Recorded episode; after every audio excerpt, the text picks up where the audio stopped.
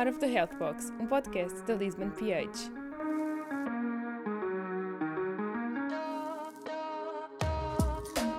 Olá a todos, bem-vindos então a mais um episódio do podcast Out of the Health Box, o podcast da Lisbon PH. Uh, hoje temos aqui connosco para falar sobre o tema da saúde mental o Dr. Pedro Henrique Santos, médico interno de pedopsiquiatria no Hospital Pediátrico de Coimbra, e também a doutora Inês Almeida Mel, médica interna de psiquiatria no Hospital Magalhães Lemos do Porto. Uh, antes de mais, ag agradecer a ambos o, a terem aceito o nosso convite. Uh, é com muito gosto que vos temos cá. Um, queria pedir-vos uh, para falar agora, para falarem um pouco sobre vocês, sobre o, o vosso percurso e um pouco, para sabermos um pouco mais sobre vós. Boa noite, muito obrigado pelo, pelo convite para, para, poder, uh, para poder partilhar aqui um bocadinho o que é, o que é a pedopsiquiatria um, e para poder também partilhar aqui algumas, algumas ideias com, com vocês. Portanto, o, o meu percurso, eu, eu entrei no curso de Medicina na Faculdade de Medicina da Universidade de Coimbra pelo gosto pelas neurociências, não pela, pela medicina global em si. Portanto, já, já vinha um bocadinho diri dirigido àquilo que queria, às neurociências e à, e à, e à psiquiatria, um, e depois optei por, um, por, uh, por, por, ingressar no, no internato de pedopsiquiatria, um, e, é, e, é, nesse contexto que eu, que eu trabalho. Portanto, a, a pedopsiquiatria, ou a psiquiatria da infância e da, da adolescência, é a psiquiatria que é dirigida à, à, idade pediátrica, portanto, dos 0 aos, aos 18 anos. Em termos de, de trabalho, uh, portanto, é uma especialidade que vive essencialmente da, da, da consulta externa uh, e da, da urgência, mas principalmente da, da consulta externa, e podemos também ter uh, internamento, hospital de dia, consultas mais, mais especializadas, mas se calhar ao longo do, do podcast também vamos poder todos ficar a conhecer um bocadinho mais da especialidade. Eu vou então apresentar-me, depois o Pedro, agradeço também o convite. É sempre um gosto falar de saúde mental com a população geral, com profissionais de saúde, ainda por cima. Um, eu sou Inês uh, Homem de Mel, sou interna de psiquiatria no Magalhães Lemos. O Magalhães Lemos é um hospital psiquiátrico no Porto. Existem hospitais psiquiátricos uh, no país inteiro, portanto será o equivalente ao Hospital Júlio de Matos, em Lisboa, ou, ou Sobral Cida, em Coimbra. E uh, para além de, de, trabalhar neste hospital, que tem um serviço de psiquiatria para todas, uh, dirigido a todas as doenças psiquiátricas no geral, eu faço também um, uma atividade um, numa área muito particular da psiquiatria, um, num, chama-se num CRI, que é um Centro de Respostas Integradas, um, que basicamente é todo um subsistema de saúde existente em Portugal, público, e que é destinado ao tratamento de pessoas com comportamentos aditivos e dependências. Este é o termo técnico. Basicamente eh, significa vícios. Portanto, nós tratamos pessoas com um, dependência de álcool, todo tipo de drogas e comportamentos. Portanto, uh, vício do jogo, compras, sexo, tudo isso. E é um serviço uh, público muito interessante que, que, curiosamente, poucas pessoas conhecem, eu, eu própria nelas me incluía quando fiz o curso de medicina sem saber que isso existia. Um, e já fica a dica uh, que existe uh, este serviço. Portanto, eu divido a minha área, a minha atividade entre a psiquiatria geral e a psiquiatria das dependências. Muito obrigado a ambos. Uh, de facto, hoje é um tema muito importante que nos traz aqui e que é sempre um tema relevante e nunca é demais um, falar-se de saúde mental. Um, e mesmo tendo em conta também toda, todas as situações que vivemos hoje, hoje em dia e os nossos estilos de vida, é sempre bom uh, relembrarmos. Um, também queria-vos começar aqui para, então pela primeira pergunta um, e também realçar aqui a importância, porque 12% das doenças em todo o mundo uh, são do foro mental principalmente é um valor que sobe uh, para os 23% nos países desenvolvidos. Ou seja, estamos aqui a falar de uma questão que é cada vez mais importante, uh, principalmente nestes países mais desenvolvidos, como nós vivemos também em Portugal. Um, e é importante aqui também falarmos e desmistificarmos aqui algumas coisas um, tendo em conta também o, os diferentes faixas etárias que os doutores trabalham, uh, queria também que, que, definissem então, em poucas palavras, uh, o que é para vocês então a saúde mental e principalmente tendo em conta o campo de ação em que trabalham. Começando aqui pelas, pela, pelas idades mais, mais jovens, que é, que é mais aqui a, a minha área, ou seja, assim, globalmente, eu diria que a saúde mental em idade infantil e, e juvenil poderíamos dizer que é o, que é o bem-estar em várias dimensões. Podemos falar na, dimens na dimensão emocional, na dimensão mais cognitiva dos pensamentos, na, na dimensão comportamental, uh, na dimensão da, da integração uh, social do, dos jovens, ou seja, em que, em que os jovens residem, seja, por exemplo, na integração familiar, integração escolar, em, nos diversos contextos em que, em que o jovem está, está envolvido e tudo isto relacionado ainda com o seu estadio de desenvolvimento. É aqui a, a, a principal uh, diferença na definição que eu daria, se calhar em, em relação àquilo que, que a Inês depois falará no que é, no que é o adulto, é que uh, dos 0 aos 18 anos há muitas, muitas mudanças que vão, que vão acontecendo Portanto, e, e, muitas vezes, quando olhamos para um pensamento, para um comportamento de, de determinado jovem, uh, antes só de pensar se, se, se, significa que é saúde ou que é doença, temos que pensar nele, olhar para a idade cronológica, olhar para o contexto em que eles estão e ver se, se responde ao estadio de desenvolvimento que é esperado para, para aquele indivíduo naquela, naquela idade e naquele meio. Em relação ao, ao adulto, uh, que, é, que é a minha área. Eu, por acaso, acabei por não dizer na introdução, mas se o Pedro é psiquiatra da infância e adolescência, quando as pessoas dizem psiquiatra por defeito, é sempre para adultos, portanto, dos 18 anos em diante. Um, ehm, no adulto, uh, é tudo mesmo, é tudo igual ao que o Pedro disse, portanto, é, é a integração na sociedade, só que em vez de falarmos na escola, falamos em trabalho, em vez de falarmos em como é que me dou com os meus irmãos e com os meus pais, Aqui já é mais com o meu marido, com a minha mulher e com os meus filhos. Uh, mas no fundo é, é o mesmo. Uh, há uma definição que eu gosto muito, que é do Freud, que é saúde mental é a capacidade de trabalhar e amar. E no fundo é isto que resume a vida das pessoas: é trabalhar e, e amar, é ter família e produzir ansiedade. Um, ehm, portanto, quando um adulto começa um, a acusar uh, incapacidade num destes dois campos, ou sofrimento num destes dois campos, uh, a saúde mental, por defeito, vai estar afetada.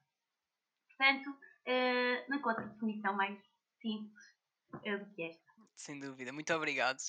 Um, e também pegando nesta questão, é, é, cada vez mais notória, lá está, realçarmos a importância um, da, da, saúde mental e, é, e torna-se cada vez mais importante então sensibilizarmos a, a, população para o tema da saúde mental, uh, principalmente também porque as pessoas com doença mental são frequentemente alvos de atitudes estigmatizantes e discriminatórias, um, decorrentes, lá está, muitas vezes de ideias erradas, muito vincadas na nossa cultura uh, e na sociedade, em que se acabam por atribuir uh, rótulos negativos às pessoas com doença mental, assinalando-as como diferentes.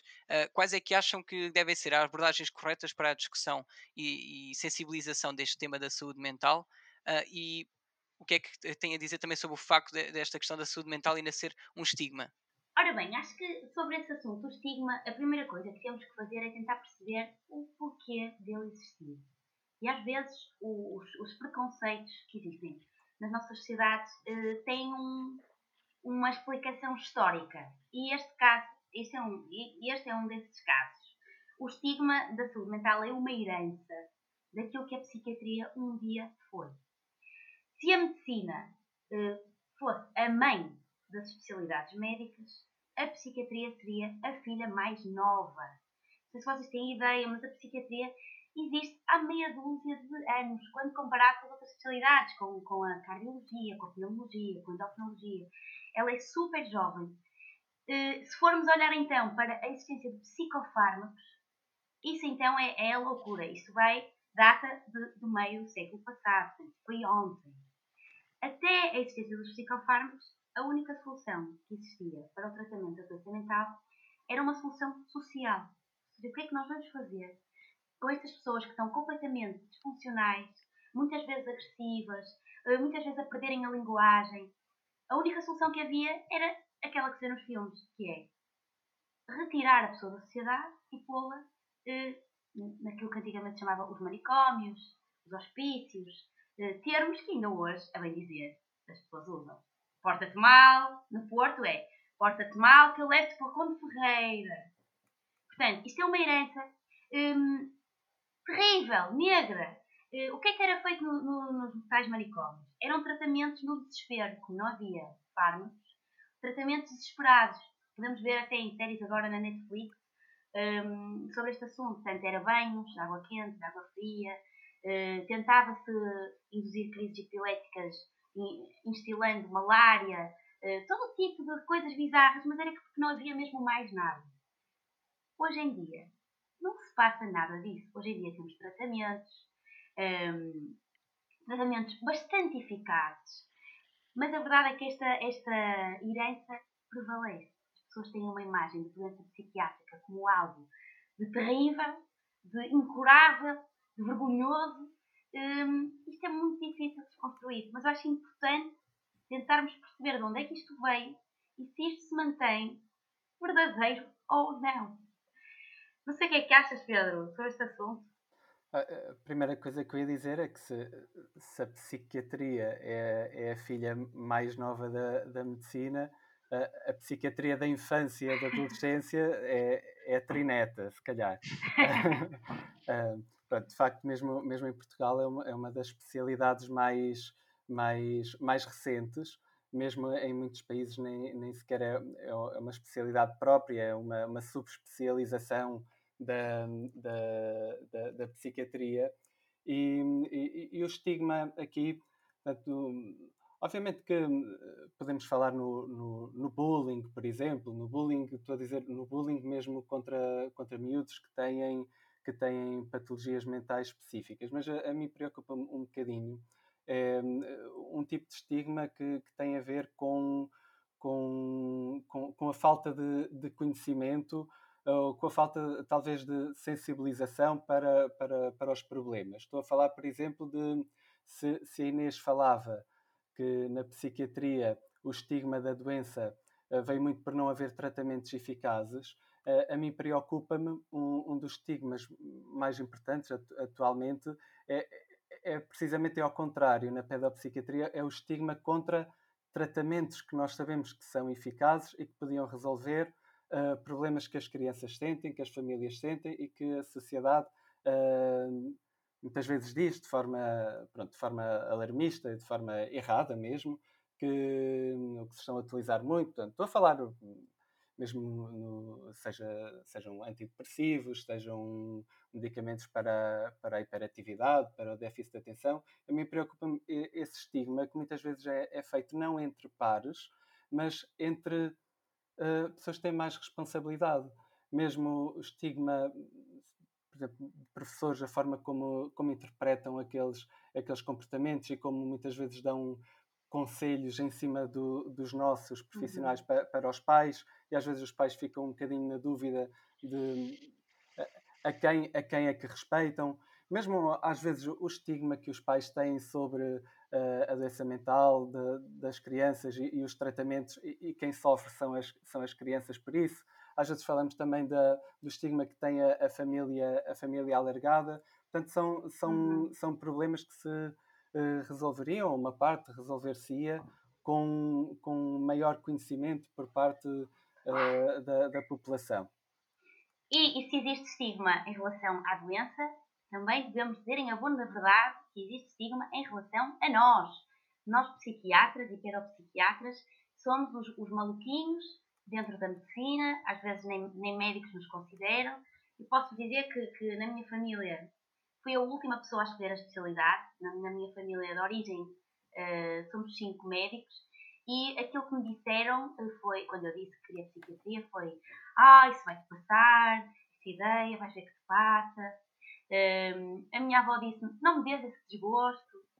Portanto, o, o estigma é necessário até nós, mas eu, sinceramente, uh, confesso, secretamente, eu até gosto. Porque dá-nos uma espécie de direito de sermos nós próprios, de, de fazermos qualquer disparate uh, dentro do hospital, porque é o, o, é o gajo da psiquiatria. Um, e, portanto, os doentes não se sintam sozinhos. Nós também sofremos de estigma entre os nossos pares. Também permite, às vezes, ter aquela aura de que sabemos, eles não sabem bem como, mas sabemos resolver assim umas coisas esquisitas que, que, que o resto da medicina não sabe. É, é sem dúvida muito interessante ouvir isso.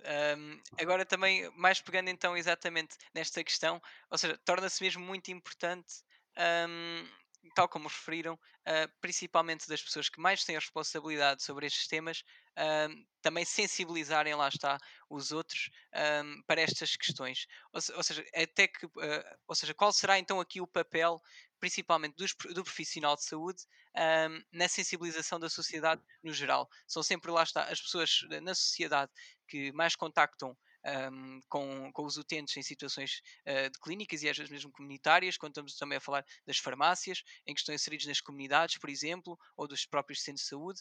Ou seja, qual é que será aqui então o papel dos profissionais um, nesta, nesta parte da sensibilização? É sim. Uh, o objetivo último da sensibilização, quanto a mim, é que a resposta, que uh, a procura de tratamento seja o mais precoce possível. Isto é válido para toda a doença, não é só válido para a doença mental, mas na doença mental é extremamente importante. Quanto mais depressa apagarmos o fogo, mais pequeno vai ser o incêndio. Por isso, essa, a pessoa que encaminha alguém para tratamento pode ser o professor, pode ser o pai e a mãe, pode ser o marido, pode ser o farmacêutico, pode ser o amigo, quanto mais gente souber o que é doença mental e puder encaminhar a pessoa, uh, isto, encaminhar é toda uma ciência. Uh, e tem que ser uma coisa bem feita. Não pode ser a meio de uma discussão dizer a alguém estás a ser maluco, vai-te tratar. Não é nada disto. Tem que ser uma coisa bem feita, mas com conhecimento. Portanto, sensibilizar as pessoas, elas saberem o que é doença mental, igual a pessoas a chegarem mais cedo com mais potencial de melhorias e de mudança aos cuidados de saúde mental. Isto é uma coisa fundamental e que, infelizmente, estamos num país eh, onde se fala pouco disto e onde a medicina ainda é muito eh, paternalista, ninguém quer saber muito o que, é que são as doenças. Ai, não me diga o que é que eu tenho, doutor. Um, neste, na saúde mental, conhecimento é poder, uh, e depois o Pedro mais à frente também vai falar uh, mais deste assunto. Um, tenho dito. Ah, eu ia dizer eh, que era, ou seja, indo um bocadinho na, na, linha do que, do que a Inês está a dizer, de quanto mais cedo pudermos atuar, mais cedo e melhor nós podemos, nós podemos tratar as coisas, mas isto obviamente implica que nós saibamos ver aquilo que é para ver, certo? E, e principalmente aqui na, na, psiquiatria da infância e da, da adolescência, na, na formação dos profissionais de saúde, e estou a falar mesmo entre pares, entre, entre colegas médicos. Portanto, é uma, é uma, é uma disciplina que provavelmente na maior parte das, das faculdades de medicina nem sequer é, nem sequer é ministrada. E eu falo, falo no, no, meu caso em Coimbra, não, não, não temos contacto absolutamente nenhum com, com, com a pedopsiquiatria. Portanto, uh, há bocadinho quando, quando o Tiago estava a falar que se calhar no, nos centros de saúde ia haver esta ligação depois entre as farmácias da comunidade, por exemplo, mas se imaginar um médico de família que está no, no centro de saúde, um, muito provavelmente nunca teve no seu percurso formativo uma disciplina em que falasse de psiquiatria da infância e da, e da adolescência. Portanto, é, é, muito difícil depois poder estar, poder estar alerta e poder uh, saber uh, encaminhar. Obviamente que, que, encaminham e veem e, e, as, e as pessoas também pelo, pelo seu brilho profissional, acabam sempre por saber uh, estas coisas. Mas podia começar por, no, no, no, ensino oficial, estas coisas começarem a ser, uh, começarem a ser mais, mais faladas. Sem dúvida, um ponto muito, muito importante. Um, e de facto tocou numa coisa, tocaram ambos uma coisa muito importante que é efetivamente temos de falar sobre este problema e o conhecimento, uh, neste caso, claramente é poder. Uh, mas agora também, pegando lá está, na outra, na outra face da moeda, é de que forma é que a abordagem direta destes assuntos nos mídia ou mesmo uh, em séries ou filmes ou outras formas de entretenimento pode ajudar ou piorar o problema. Ou seja, onde é que está aqui a barreira de o que é que é demasiado partilha, uh, para partilhar e o que é que deve ser partilhado e como? Ah, eu acho que depende sempre um bocadinho da forma como, como a informação é, é, é transmitida. E aqui, tanto estou a, a falar de, de, de, notícias, como estou a falar de, de, de ficção obviamente tem um, um, poder, um poder muito grande, uh, no bom sentido mesmo, mas é necessário que se dê voz uh, a profissionais qualificados na área, que a informação seja credível, que seja correta, mesmo na ficção. Portanto, com, seja, o, o autor que está a imaginar ali o, o, o guião, poder também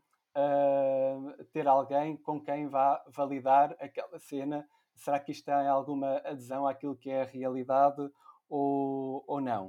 Uh, o perigo é sempre uh, na forma como se dá uma notícia com, com dados alarmantes. Subiu muito o número de. Portanto, estou até, até estou a pegar num exemplo em concreto. Subiu muito o número de calmantes dados às crianças. Uh, pronto, e normalmente falando da, da, da, hiperatividade, por exemplo. Primeiro, não, não são calmantes, são psicoestimulantes, o que até é um, um paradoxo, mas é verdade. Uhum. É por isso. Portanto, começa logo por explicar, por exemplo, este tipo de coisas. E depois pôr, pôr, pôr em contexto. Portanto, estar a aumentar não quer dizer que esteja a ser em demasia, ok? Uh, estar a aumentar pode querer dizer que mais gente está a ter acesso aos cuidados que deve ter. Portanto, indo um bocadinho à, àquela ideia que estávamos já a, a falar lá atrás do, do, estigma. Portanto, o principal, portanto, passar a informação de forma, de forma credível. Ah, na, na ficção, portanto, ou seja, aquilo que permite, no, no bom sentido, é pegar num, num, num, personagem que tenha uma, que tenha uma doença grave, uh, nós conseguirmos pôr-nos no, no, no, lugar deles, conseguir perceber aquilo, aquilo que eles sentem, isso é sempre, é sempre uma, uma vantagem. Ah, ah, não devemos cair no, no erro de, ao tentar vender uma, uma cena de forma sensacionalista, criar mitos sobre coisas que já não sobre coisas que já não que já não são assim seja seja por terapias que, que, que, não estão validadas ou estando validadas não são feitas daquela, daquela forma uh, ou por comportamentos de alguém doente que não são comportamentos típicos e que assustam as pessoas. Apesar de tudo, apesar de haver estes retratos sensacionalistas e, e muitas vezes com estereótipos uh, irreais, a minha experiência com uh, filmes e séries mais recentes a maior parte delas informadas por profissionais qualificados, como a Pedro é muito positiva. Eu tenho, eu tenho, eu, eu própria muitas vezes escrevo prescrições não farmacológicas e ponho lá livros e filmes que eu acho que, que fará muito bem aos, aos doentes e às famílias verem para compreenderem de uma forma uh, rápida uh, certas doenças. Eu posso dar assim alguns exemplos um, em relação, por exemplo, à, à, perturbação do espectro do autismo, uh, há agora uma série infindável de filmes e, e de séries um, disponíveis que, é claro, eles pegam em, em, as coisas mais típicas, mais típicas, quase retratos uh, perfeitinhos demais, mas que, mas que mostram bem as dificuldades. Eu estou a referir especificamente à série Atypical, que até existe na Netflix, e que fez com que imensa gente falasse do autismo, começasse a olhar para isto com, com olhos mais atentos. Portanto, senti imenso isto com esta série. Ou, por exemplo, o filme Guia para um Final Feliz, em inglês é o Silver Lining uh, Playbook, penso que é assim, uh, que retrata a perturbação afetiva bipolar super bem, mesmo bem. Ainda não outro dia estive a rever o filme e, e tá, claramente houve ali profissionais de saúde por trás. Um, ou, por exemplo, o, o Mente Brilhante, o Beautiful Mind, que mostra um, um episódio, um, um, início de uma, de uma esquizofrenia. Lá está, ele, ele, o, o filme põe ali uma série de coisas romanceadas, uh, alucinações visuais, nomeadamente, que é uma coisa raríssima. Portanto, nem tudo é exatamente fidedigno, mas uh, põe as pessoas a falar do assunto, uh, curiosas sobre o assunto, mais atentas para isto. Um, portanto, uh, eu, para dar aqui uma, uma perspectiva mais otimista do assunto, eu acho que o entretenimento tem um, um lugar muito importante. A segunda questão é os famosos. E por acaso, neste momento em Portugal, estamos a viver uma época de out de famosos em relação à, à saúde mental. Quando alguém que é para mim um ídolo, estou a falar, por exemplo, num, num jovem, não é? Alguém que é para mim um ídolo vem uh, dizer abertamente que eu tenho perturbação obsessiva compulsiva, faço tratamento há vários anos, por exemplo, o António Raminhos, um, ehm, tem um espetáculo de stand-up comedy de, de norte a sul, que é, eu fui ver há pouco tempo, é para aí 60% de saúde mental aquilo. Um, quando, uh, sei lá, nos Estados Unidos, uh, Lady Gaga uh, diz abertamente foi bulímica, ou a Catherine Zeta-Jones foi bipolar, sou bipolar, não foi, porque bipolar é separado. Um, isto ajuda muito, caramba, é, é muito mais fácil nós, nós identificarmos com, com uma referência destas do que com a imagem negra do, do esquizofrénico fechado no manicômio antigamente. Uh, por isso, eu vejo com muito bons olhos a presença da saúde mental uh, nos média, uh, nos filmes, nas séries e nas notícias. Ok, muito obrigado. foram muitos bons exemplos, também muito boas sugestões um, também para os nossos ouvintes. Um, agora também pegando na, em algumas das patologias também que já foram abordadas, um, seria também interessante agora então percebermos quais é que são uh, as patologias uh, mais comuns que costumam, as patologias mais comuns que costumam encontrar uh, nas vossas consultas. Um, pronto, lá está, aqui também na, nas faixas etárias de, da área da ação de cada um. Ah, então, começando, começando se calhar com, com, com as idades mais, mais jovens e dentro da pedopsiquiatria uh, se calhar dando assim uma, uma evolução mais, mais, mais cronológica. Uh, nós chamamos, nós na, na pedopsiquiatria eh, temos assim uma, uma, uma, subdivisão, uma coisa que nós chamamos primeira infância, que, que, é, que é o grupo etário ali até dos 0 aos, primeiro aos 3, agora mais do, dos, dos 0 aos 5 anos. Uh, e nessas, nesse grupo, assim, grosso modo, aquilo que nós vemos mais são as chamadas perturbações do, do neurodesenvolvimento, como são os atrasos globais de desenvolvimento, as perturbações da linguagem, uh, o início, as perturbações do, do, do, espectro do autismo. Nestas idades também são muito importantes aquilo que nós chamamos as perturbações da, da, da relação, portanto, a, a, forma como, como, como os bebés e os pais uh, interagem e o foco da, da intervenção uh, nestas idades é, é muito também na, no restabelecer de uma, de, uma relação, de uma relação saudável. Depois, à, à medida que os miúdos entram na, na, no primeiro ciclo e na, na escola, uh, começam a ficar mais frequentes uh, as, as, dificuldades de, de, aprendizagem, seja a dislexia, a disortografia, a discalculia. Uh, é aqui também que surgem principalmente os primeiros, os primeiros casos de diagnóstico da perturbação de hiperatividade e déficit de atenção. É nestas idades, aí por volta dos 8, 9, 10 anos, que surgem também as perturbações de, de tics, por exemplo. Uh, e, e, até estas idades uh, nós vemos muito estas, estas tendências, até, até entrar na adolescência nós vemos uh, maioritariamente rapazes nas consultas e a partir da adolescência começa a haver uma, uma inversão e começamos a ver mais uh, raparigas. Não quer dizer que só vemos uns ou que só vemos outros, mas existe depois aqui esta inversão desta, desta tendência.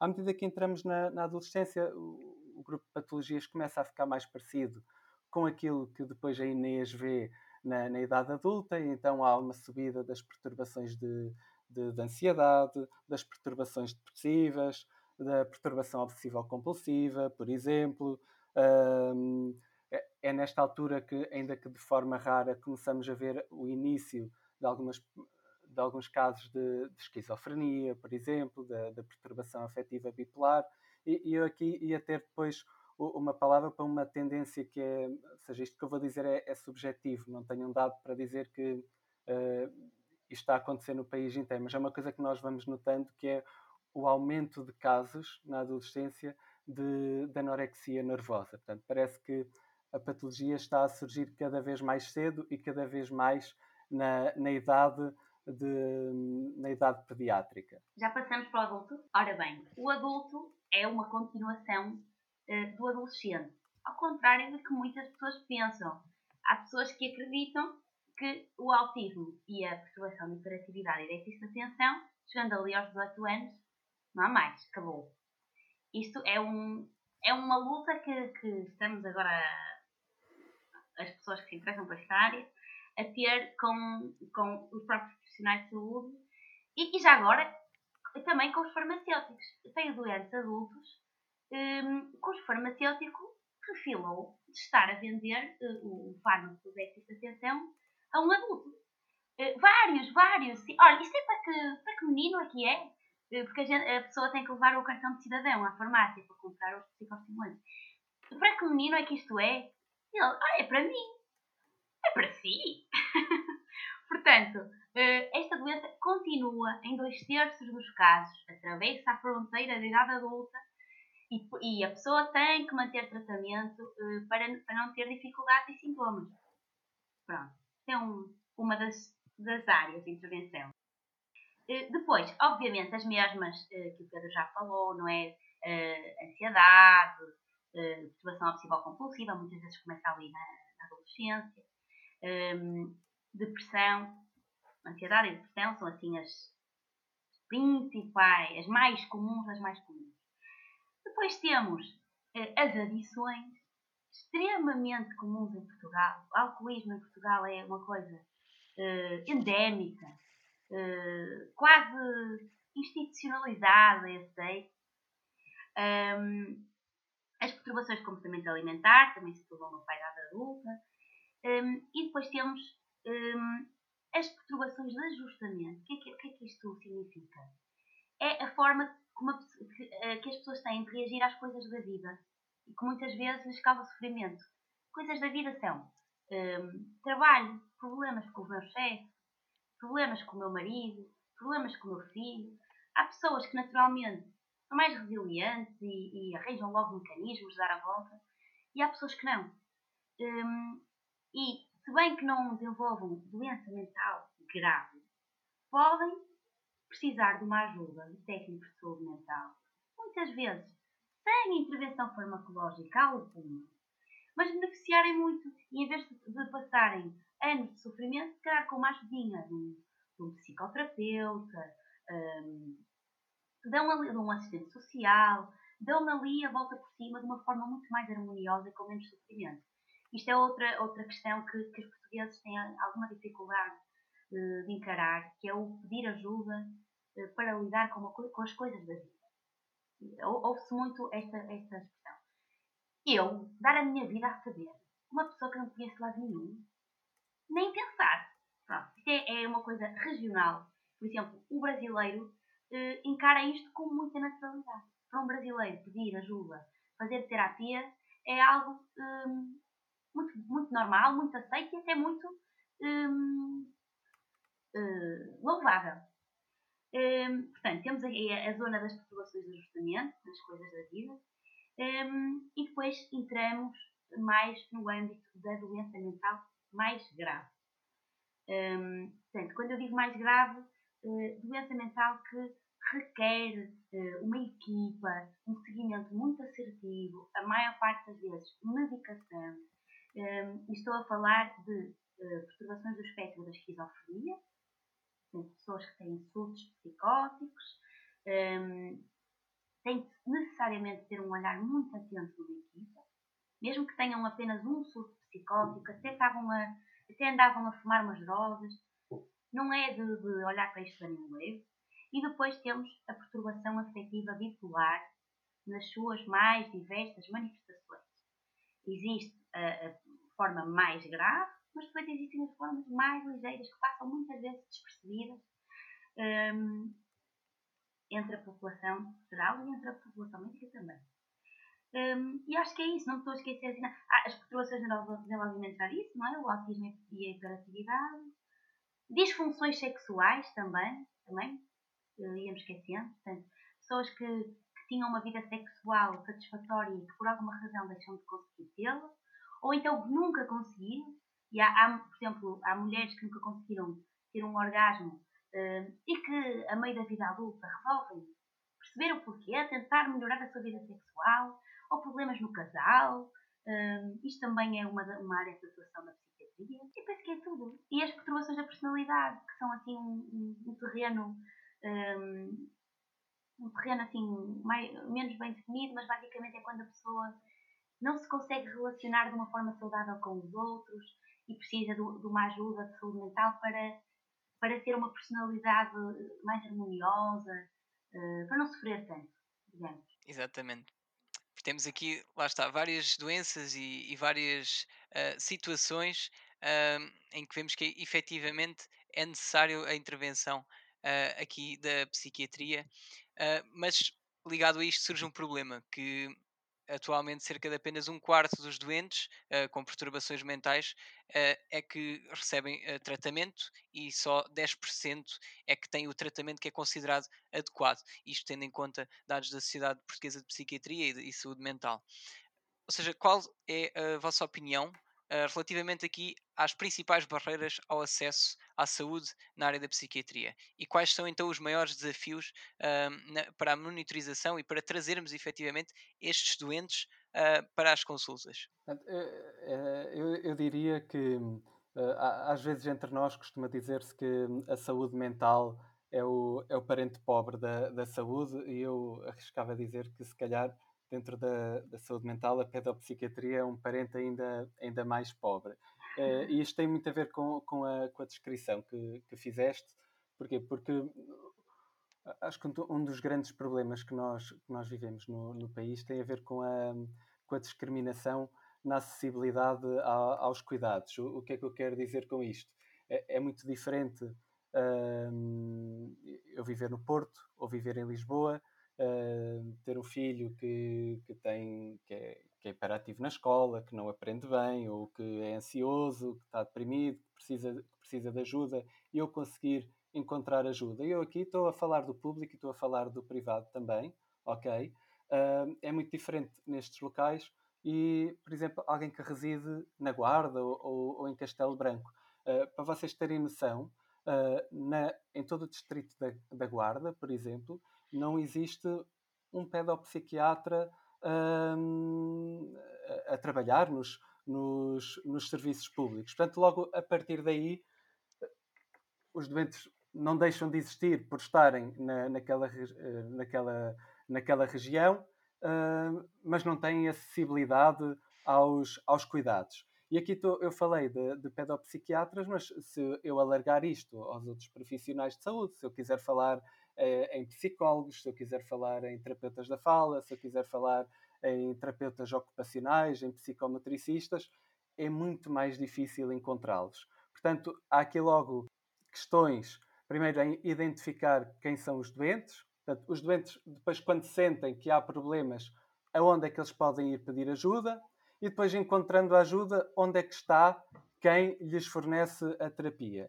E, portanto, aqui é logo, é logo são logo várias razões que explicam esses dados da, da Sociedade Portuguesa de Psiquiatria e Saúde Mental. Pois é, a questão da, da vergonha que é procurar ajuda, da vergonha que é admitirmos que temos um problema de saúde mental, toda, tudo questões ligadas ao estigma que já tínhamos falado.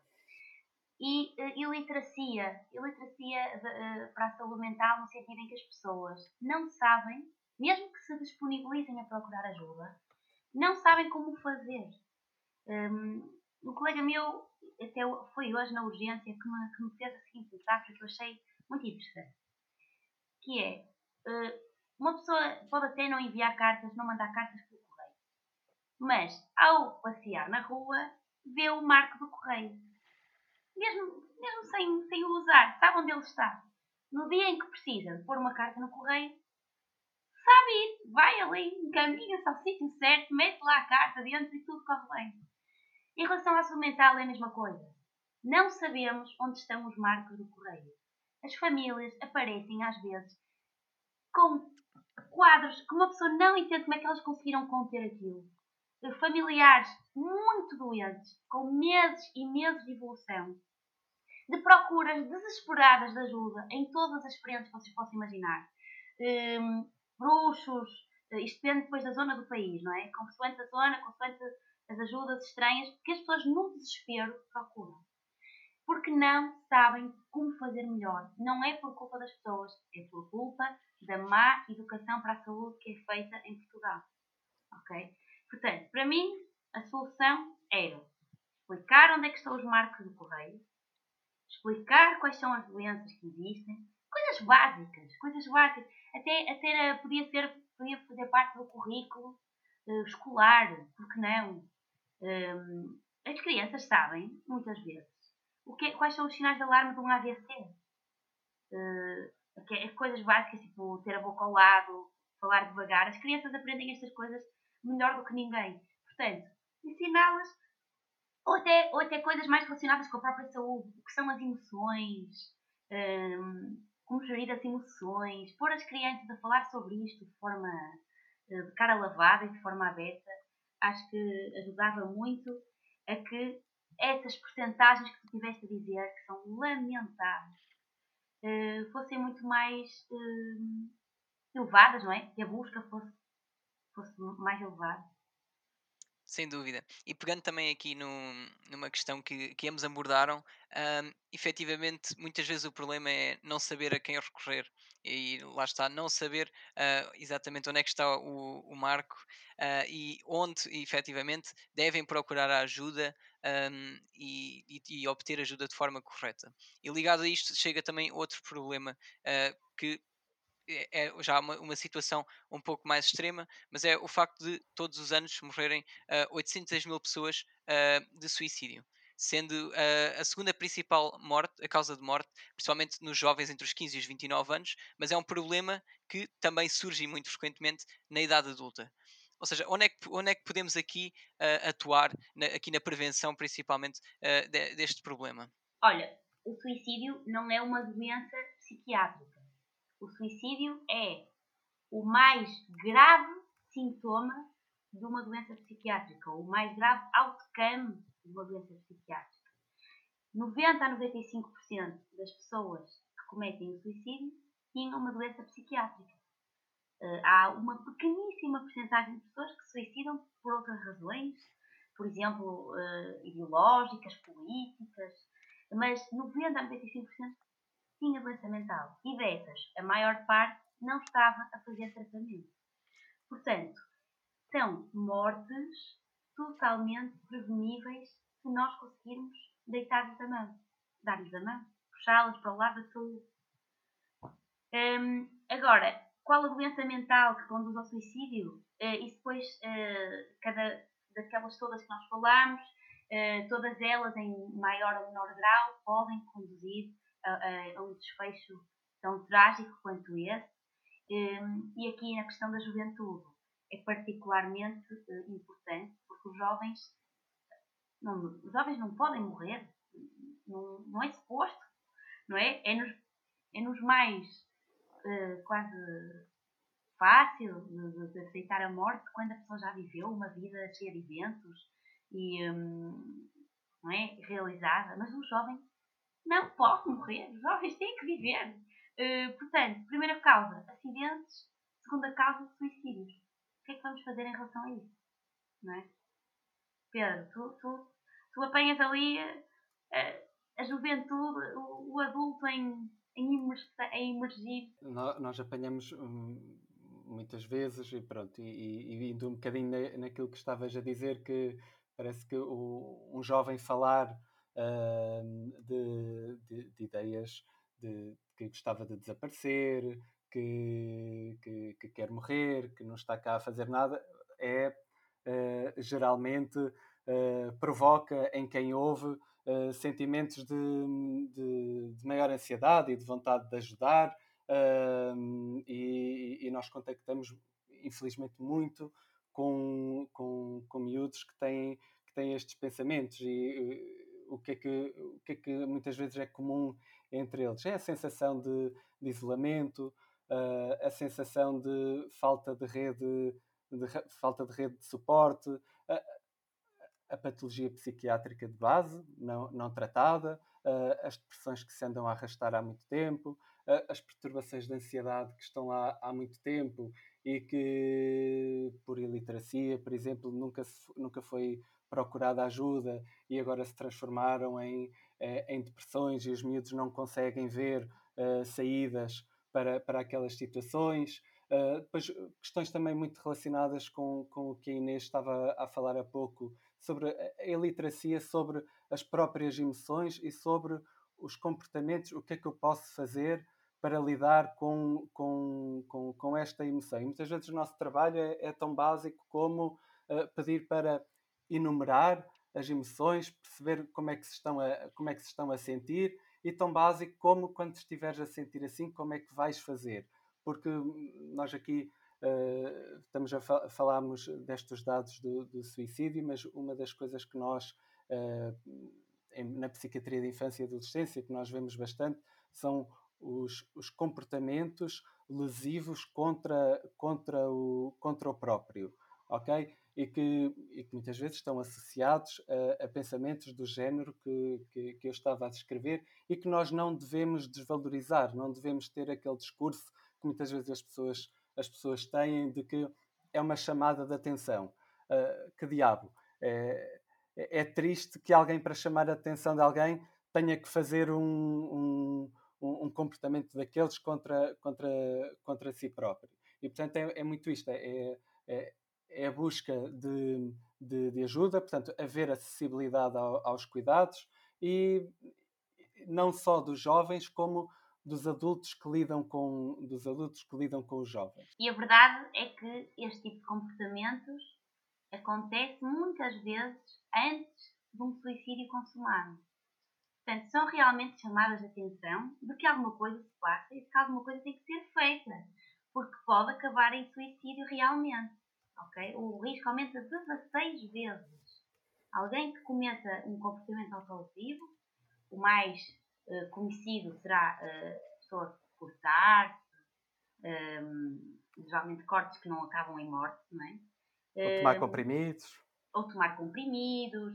Um, ehm, mas que não culmina em morte, a pessoa fica ali meio adormecida, vai ao hospital, faz uma lavagem um, e sobrevive, não é? Uh, a verdade é que este tipo de comportamentos anuncia algo de mais grave.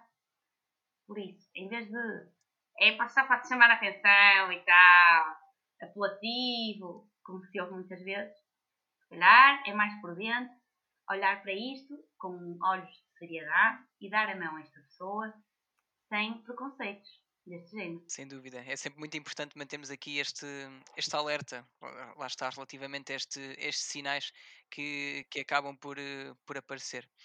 E tocando aqui, então aqui numa mais numa, numa orientação para, para soluções uh, e um pouco mais em, em, num tom otimista, quais, quais podem ser então um, boas dicas ou como é que podemos então promover uma boa saúde mental? é a pergunta de um milhão de dólares. Olha, eu acho que a OMS tem uma resposta maravilhosa para esta pergunta. Um, oh Pedro, tens alguma resposta na manga? Ah, podes responder tu. É, é, eu vou dizer algo do senso comum. Antes de pensarmos em doença, temos que cultivar a saúde.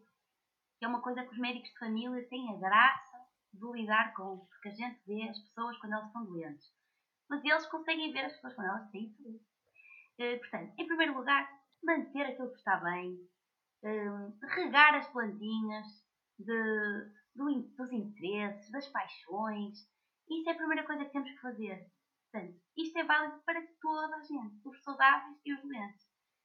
Interesses podem ser filhos, maridos, uh, hobbies, uh, natureza, atividades criativas, artes, música. Portanto, a pessoa manter-se sempre ativa e cheia de, de, paixões à sua volta. Isso é a primeira coisa.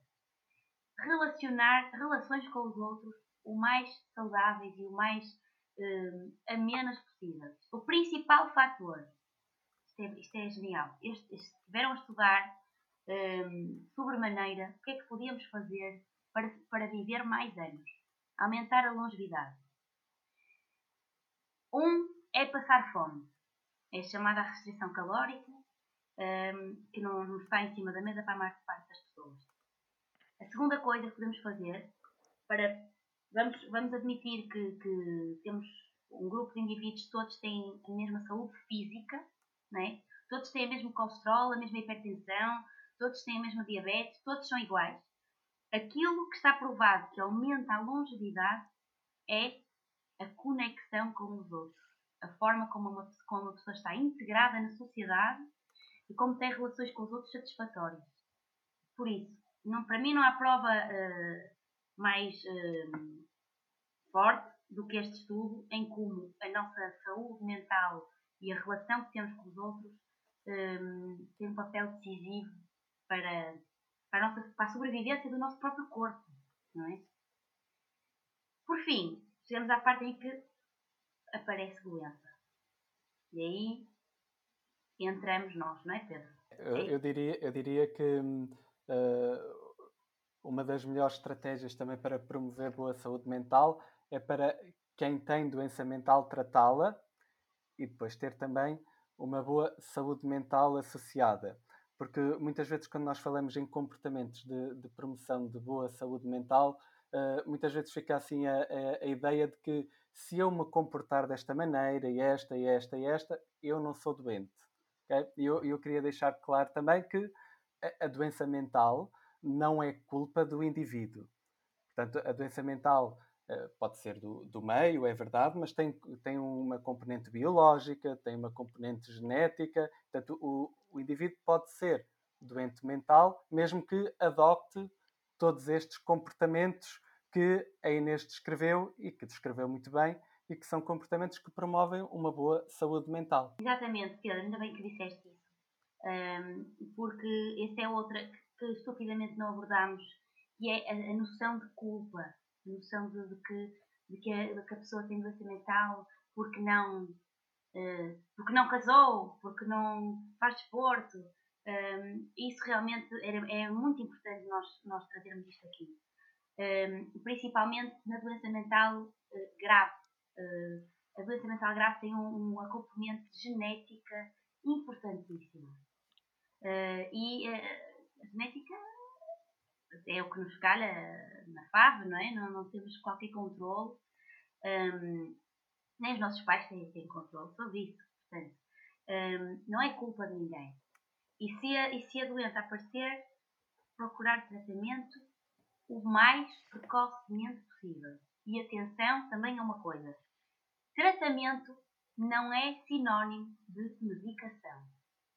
Primeiro, ir ao, ao psiquiatra e o psiquiatra traçar um plano que pode ou não passar por medicação, que é outra coisa que as pessoas temem, que é eu vou ali, vão me encharcar medicamentos, vou ficar um zombie, estou-se vai-me pôr um zombie, vai-me pôr a dormir.